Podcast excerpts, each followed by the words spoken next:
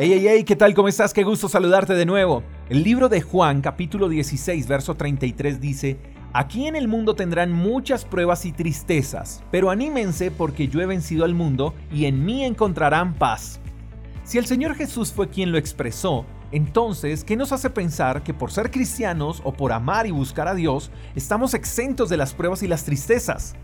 Creo que uno de los errores que cometemos es relacionar las pruebas y las tristezas con pecado o con estar alejados de Dios.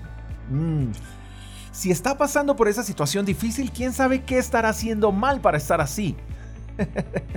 ¿Está triste? Mm, eso debe ser porque ya no está orando ni leyendo la Biblia. Mm, claro, esa enfermedad le llegó a su vida porque se alejó de Dios, porque ya no está asistiendo a la iglesia. Y las palabras de Jesús son para todos, o sea, para el cristiano, para el católico, para el musulmán, para el rico, para el pobre, para todos. Todos tendremos que enfrentar pruebas y tristezas. El punto es que no todos acuden a Jesús en tiempos de prueba y en tiempos de tristeza. Por eso es que para el que no conoce a Jesús, cree que las pruebas y las tristezas son el final. Porque no sabe que en Jesús está la respuesta. En Jesús está la paz que se necesita para soportar las pruebas y la paz que se necesita para salir de la tristeza.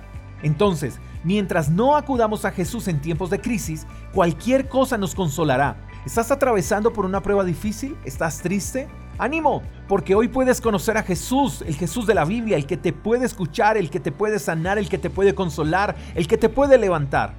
Escucha algo más, mi querido amigo. Las dificultades tienen fecha de vencimiento y la tristeza desaparece cuando te acercas a Jesús.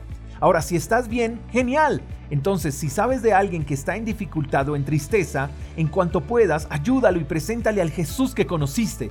Acerca a esa persona la fuente de paz que es Jesús. No lo critiques, no lo señales, no lo juzgues. Ayúdalo, acércalo a Jesús, que Él hará el resto. Espero que tengas un lindo día, te mando un fuerte abrazo. Hasta la próxima. Chao, chao. Gracias por escuchar el devocional de Freedom Church con el pastor J. Echeverry.